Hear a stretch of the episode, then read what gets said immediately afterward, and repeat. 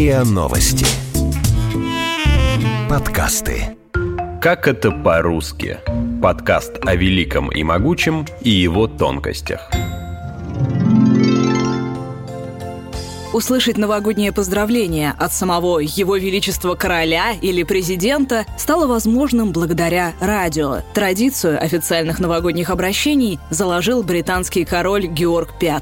Речь для него готовил знаменитый английский писатель Редьярд Киплинг. Правда, сама идея пришла в голову не королю и даже не писателю, а главе BBC Джону Рейту. Он предложил Георгу выступить с речью еще в 1923 году, но король согласился на это необычное предложение только через 9 лет. Сейчас же с Новым годом можно поздравить через интернет и без особой подготовки. Так делает, например, Дональд Трамп. Он произносит официальную новогоднюю речь на камеру, а после делает лаконичный новогодний пост в своем любимом Твиттере. В основном лидеры стран говорят примерно об одном и том же. Желают счастья, здоровья, семейного благополучия, вспоминают все плохое и хорошее, что случилось за год. И все как один заявляют об экономическом росте. Но в каждом поздравлении есть свои акценты. В 2013 году лидер Северной Кореи впервые за 19 лет выступил с новогодним обращением, которое не обошлось без традиционных угроз. Вся территория материковой части Соединенных Штатов в зоне действия нашего ядерного оружия. Ядерная кнопка всегда у меня на столе. США должны четко осознавать, что это не угроза, это реальность. В Европе главная тема почти всех новогодних обращений – беженцы и терроризм. В 2015-м премьер-министр Великобритании Дэвид Кэмерон говорил о миграционном кризисе и ближневосточных конфликтах. Его новогоднее обращение было очень мрачным. Миллионы семей проведут эту зиму в лагерях для беженцев или убежищах в Сирии и на Ближнем Востоке.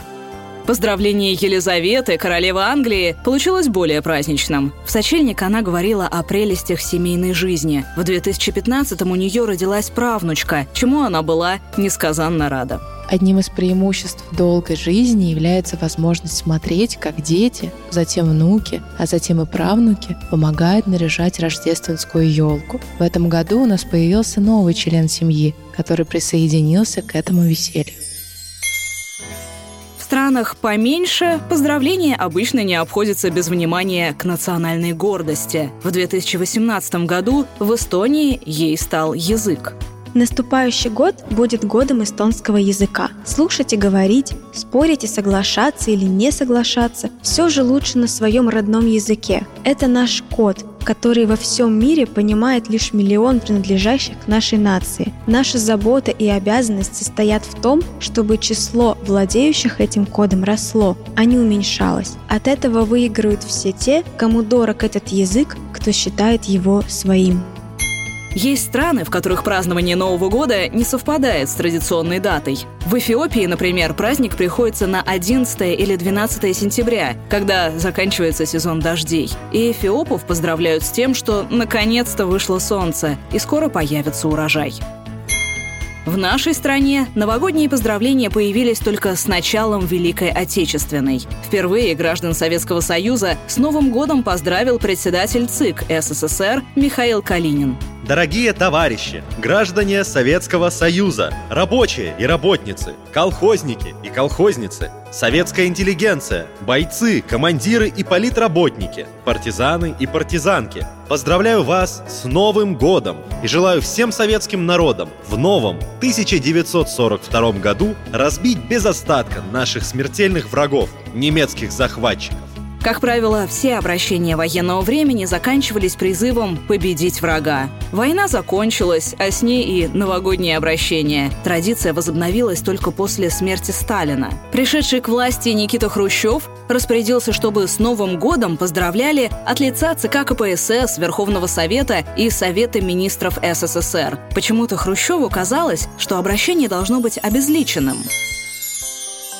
Революцию в обращениях совершил Брежнев. Канун 1971 года он впервые обратился к гражданам с экранов телевизоров, и его поздравление длилось целых 8 минут. Первое новогоднее обращение к народу генсек читал по бумажке. Поскольку Брежнев не умел одновременно читать и смотреть в камеру, на следующий год принцип записи решили изменить. Слова речи записали на ватмане, и его держал директор телецентра Останкина. По одной из версий текст записали на рулоне обоев. В новогодней речи Брежнев скорее перечислял достижения Советского Союза, чем поздравлял сограждан с Новым годом. Среди них очередной перевыполненный план, рекордный сбор зерна, взлет экономики. Он почему-то выражался в улучшении обороноспособности страны. А кроме этого...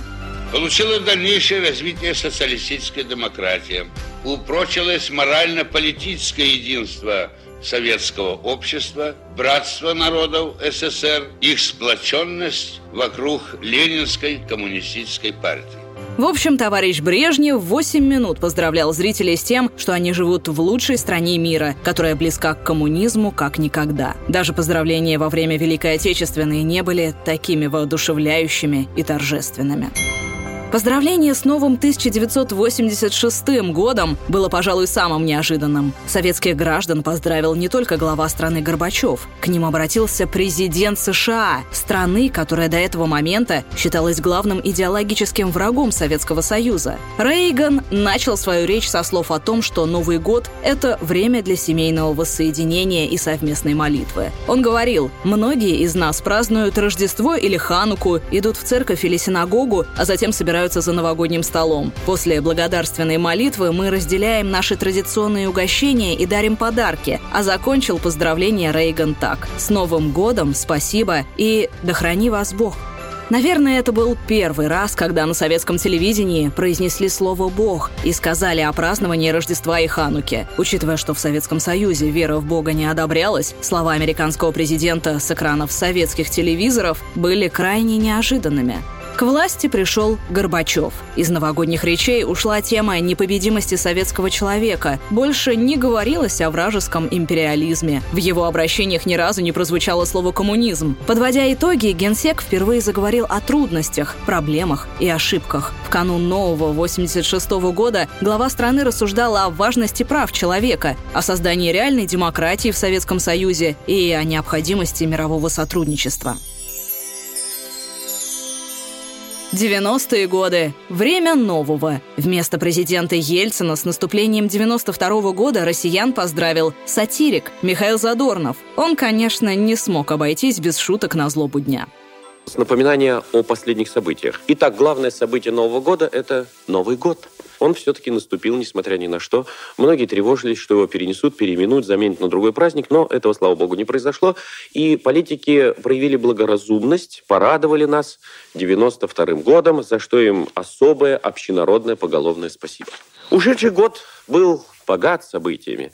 Достаточно вспомнить Последний месяц, когда мы чуть ли не каждый день, просыпаясь, спрашивали себя, в какой мы стране проснулись сегодня.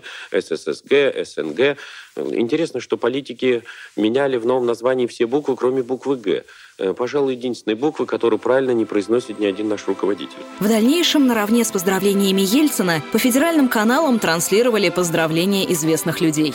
Так, в 95 году россиян поздравляла Алла Пугачева. Пожалуй, ее поздравление было самым безрадостным, но в то же время и искренним, и откровенным. Времена, конечно, нелегкие, новые времена. И не секрет, что большей частью мы к ним не готовы. А хотелось бы, но если не в новом году, то в будущем, чтобы мы стали господами своей жизни. И чокнемся шампанским за Новый год, чтобы не чокнуться в новом году от новых проблем. С Новым годом! В 1999 году Ельцин досрочно покинул свой президентский пост со словами «Я устал, я ухожу». А потому к народу обращался не только он, но и его преемник Владимир Путин. Сегодня на меня возложена обязанность главы государства. Через три месяца состоятся выборы президента России. Обращаю внимание на то, что ни минуты не будет вакуума власти в стране.